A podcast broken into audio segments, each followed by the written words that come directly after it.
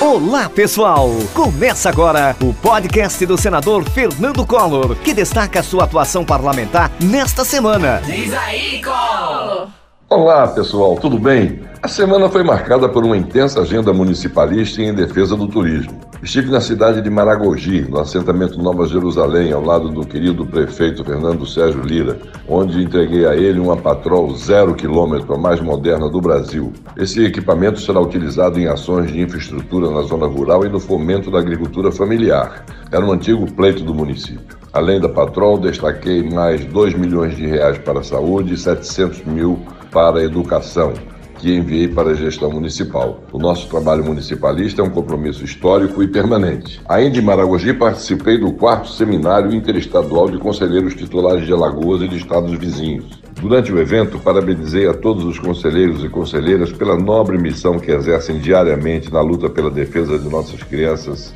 e adolescentes. Tive satisfação como presidente da República de sancionar o Estatuto da Criança e do Adolescente, o ECA, um instrumento jurídico que até hoje é modelo para o mundo na garantia dos direitos de nossas crianças e adolescentes. Durante o evento, coloquei-me à disposição para fortalecer as ações e aperfeiçoar a rede de atendimento dos conselhos tutelares. Também em Maragogi visitei o Mosteiro de São Bento, ponto turístico da encantadora cidade de Maragogi. A estrutura, que fica localizada no alto do município, sofria com a ação do tempo. E após pedido do prefeito Fernando Sérgio Lira, acionei o IFAM que já concluiu a primeira fase da restauração do patrimônio histórico de Alagoas. Em Brasília, já trabalho para garantir a continuidade das obras e a recuperação completa de toda a estrutura. A parceria com o ministro do Turismo, Gilson Machado Neto, tem sido fundamental nesses avanços. Quem ainda não conhece o mosteiro, fica o convite. É uma experiência inesquecível. Tem atuado fortemente pelo desenvolvimento do litoral norte. Na cidade de Porto Calvo, entreguei à prefeita Ironita um trator com grade aradora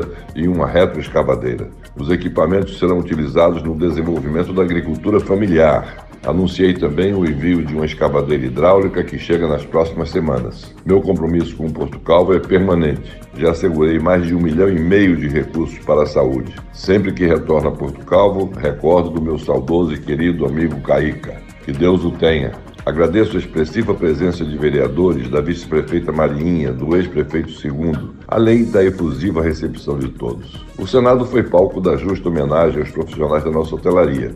Por minha iniciativa, realizamos sessão solene no plenário da Casa, do Senado Federal, para celebrar o Dia do Hoteleiro e os 85 anos da Associação Brasileira da Indústria de Hotéis, a ABIH. Contamos com a presença do ministro do Turismo, Gilson Machado Neto, e do nosso presidente nacional da ABIH, Manuel Linhares, na pessoa de quem agradeço a participação de todos os representantes do setor. A Hotelaria Nacional tem prestado contribuição essencial ao avanço da atividade turística no Brasil. Trabalhadores e empresários da Hotelaria Nacional fazem do Brasil um país seis estrelas. Parabéns a todos e a todas. Em Maceió também participei da festa em celebração ao Dia do Hoteleiro, promovida pela Associação Brasileira da Indústria de Hotéis de Alagoas. Como presidente da Comissão de Desenvolvimento Regional e Turismo, atuei em defesa da rápida recuperação do setor turístico durante essa pandemia. E agora, com a vacinação, o segmento já demonstra toda a sua força. E ainda abracei o querido Manuel Linhares, presidente da BIH Nacional, que faz um grande trabalho.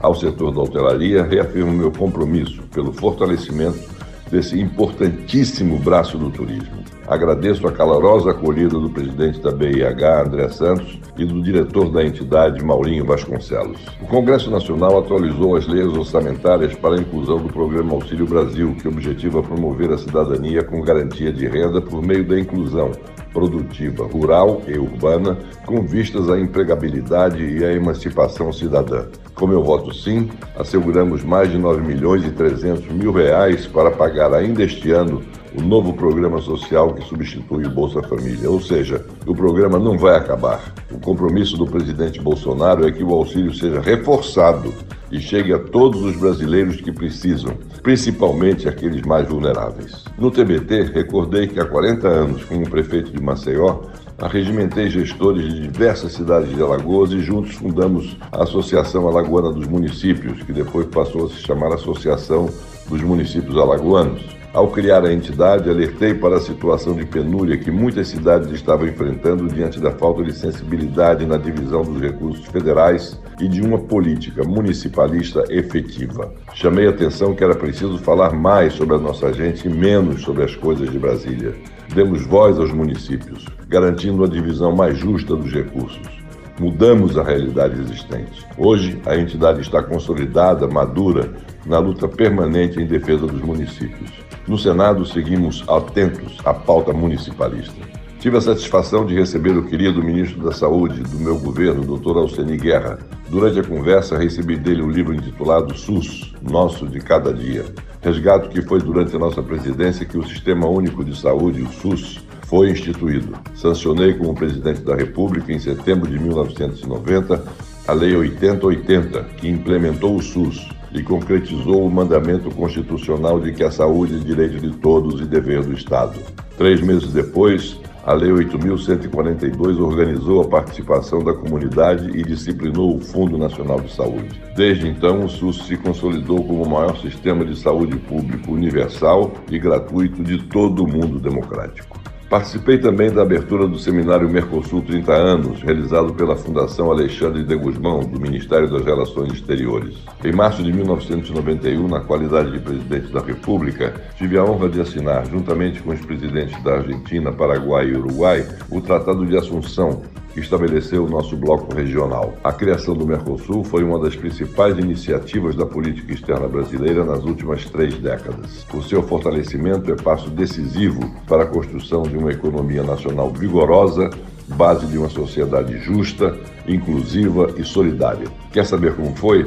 Acesse as minhas redes sociais. Na Comissão de Desenvolvimento Regional e Turismo, ao debatermos sobre o selo Destino Seguro, apontamos a importância das medidas de biossegurança para a retomada do turismo nacional em um ambiente de pós-pandemia do coronavírus. Durante a audiência pública, afirmei que a preservação da saúde deve ser vista como prioridade absoluta para o nosso chamado novo normal. Na segunda-feira, do dia 22 de novembro, a comissão realizará a 12ª mesa do ciclo de debate sobre o tema Turismo Histórico, Cívico e Cultural. Desafios do retorno pós-pandemia. Acompanhem pela TV Senado e pelas minhas redes sociais ao vivo. Participem, como sempre, com perguntas e sugestões. Um grande abraço, uma ótima semana. Acompanhe a atuação do senador Fernando Collor pelas redes sociais, Twitter, Instagram e Facebook.